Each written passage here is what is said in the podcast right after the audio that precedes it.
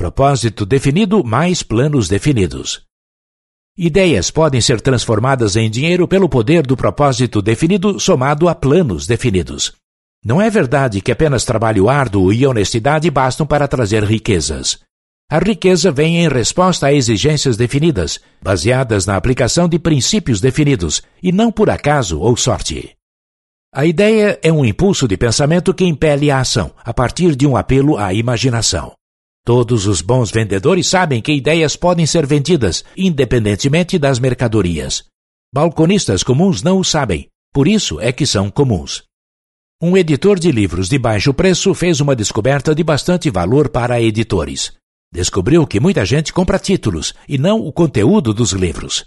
Pela simples mudança de título dos livros que não vendiam, as vendas desses livros subiam para mais de um milhão de exemplares.